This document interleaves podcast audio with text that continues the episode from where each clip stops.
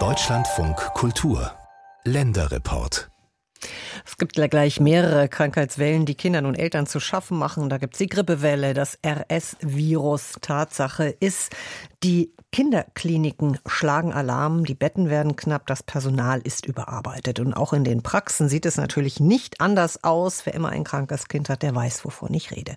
Der Berufsverband der Kinder- und Jugendärzte hat deshalb einen Brandbrief veröffentlicht und die Bremer Sparte des Verbandes hat von der dort zuständigen Gesundheitssenatorin einen Kinderkrisengipfel gefordert.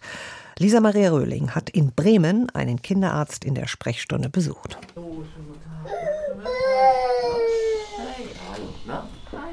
Mittwochmorgen, kurz nach halb neun.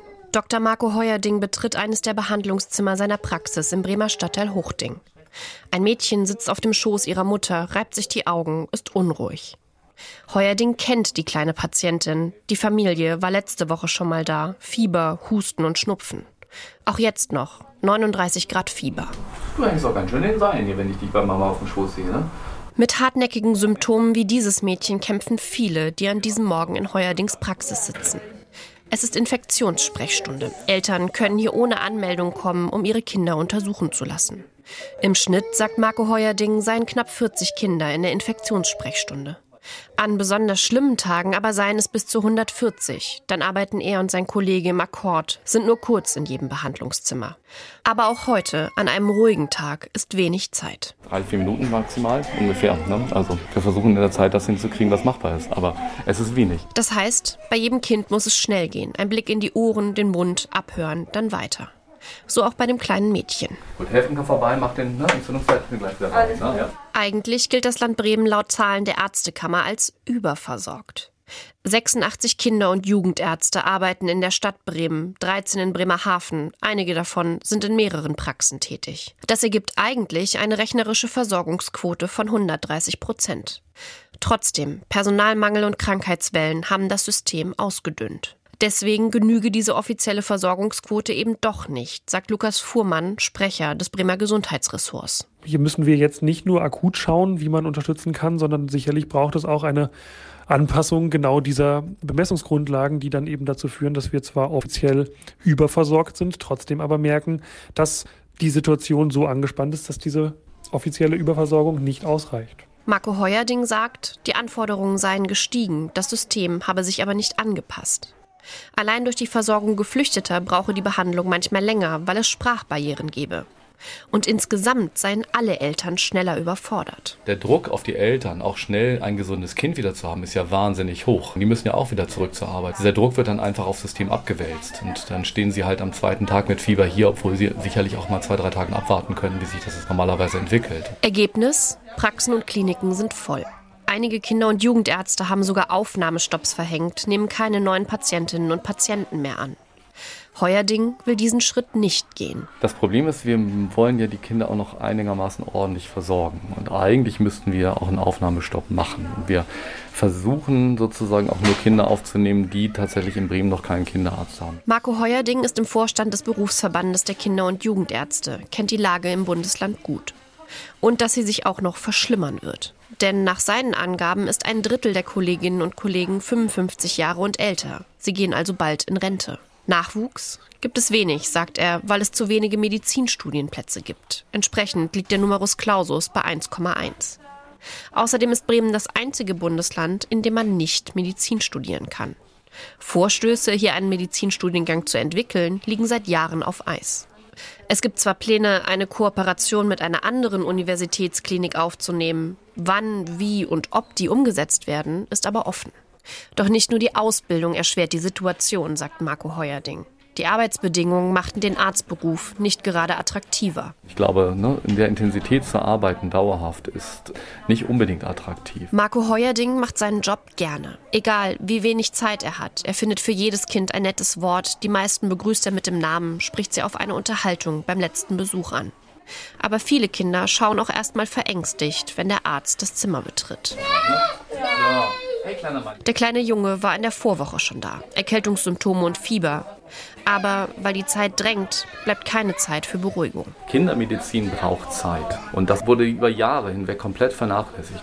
Beim Kind muss man einen Zugang finden. Und diesen Zugang funktioniert über Zeit und Empathie. Und diese Möglichkeit haben wir seit Jahren nicht mehr. Genauso wenig Ruhe wie in Marco Heuerdings Behandlungszimmer herrscht bei seinen Kolleginnen am Empfang.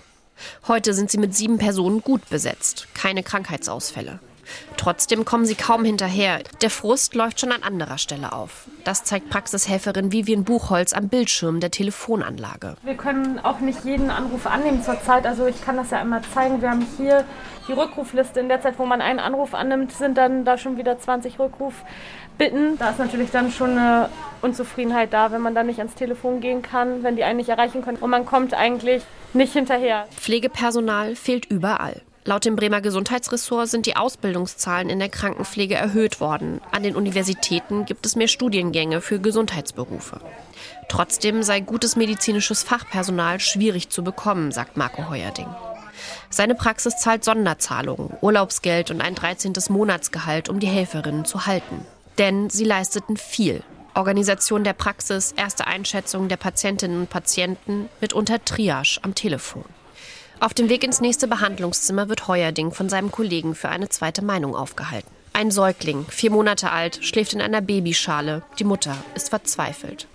Heuerding berät sich kurz mit dem Kollegen, bestätigt dessen Diagnose. Das ist ein Kind, das normalerweise in die Klinik müsste. Drei Monate alt, hohes Fieber, seit neun Tagen sozusagen, ansteigende Entzündungsparameter, der müsste einmal sauber durchgecheckt werden.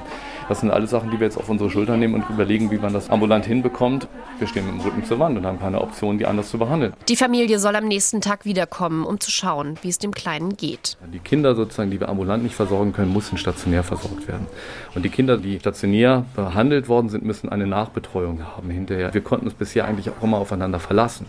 Bloß jetzt sind die Ressourcen bei beiden Bereichen so sozusagen am Ende, dass wir uns gegenseitig die Patienten zuschieben, obwohl wir eigentlich beide am Limit arbeiten. Um Kliniken und Praxen jetzt zu entlasten, will das Bremer Gesundheitsressort eine Kinderambulanz einrichten, sagt Sprecher Lukas Fuhrmann. Dort würden wir kurze, kleine ambulante Fälle behandeln können, Arbeitsunfähigkeitsbescheinigungen für die Eltern mit ausstellen können, um eben einfache Fälle, die gerade eben sehr gehäuft in den Praxen auftreten, den Niedergelassenen abnehmen zu können. Die Ambulanz soll nach jetzigen Plänen Mitte Januar eröffnen. Bis dahin müssen die Kindermediziner dem Druck standhalten. Für das kleine Mädchen mit dem anhaltenden Fieber sind inzwischen die Entzündungswerte da. Sie sind erhöht. Es könnte eine bakterielle Infektion sein. Also zurück ins Behandlungszimmer.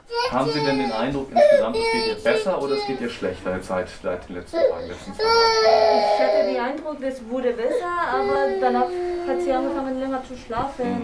Nun geht es darum, ob das Mädchen Antibiotika bekommt. Und wenn ja, wie? Problem ist jetzt, es gibt keine Antibiotikasäfte mehr. Wir haben einen Lieferengpass sozusagen für alle Antibiotikasäfte für Kinder. Ich kann Ihnen ein Alternativpräparat aufschreiben, das gibt es im Moment noch. Aber auch nicht bei jeder Apotheke. Ich hatte gestern eine Mutter, die hat elf Apotheken angerufen, bis sie sozusagen eine gefunden hat, die das noch vorrätig hat. Das Wartezimmer leert sich gegen halb elf langsam. An manchen Tagen stehen die Patienten um diese Zeit sogar noch bis auf die Treppe vor der Praxis. Nun kommen die Voruntersuchungen und die Impfpatienten dran. Heuerding und sein Team versuchen, allen gerecht zu werden. Eine Sorge hat er jedoch. Also das ist schon eine angespannte Arbeitssituation gerade und ich glaube schon auch, dass wir ganz intensiv unter Stress stehen. Und dazwischen mal ein Kind zu verpassen, das wird irgendwann passieren, denke ich mal, dass man ne, wirklich krank ist und was man halt nicht ausreichend versorgt hat. Die große Sorge eines Bremer Kinderarztes, dass er nicht allen gerecht werden kann.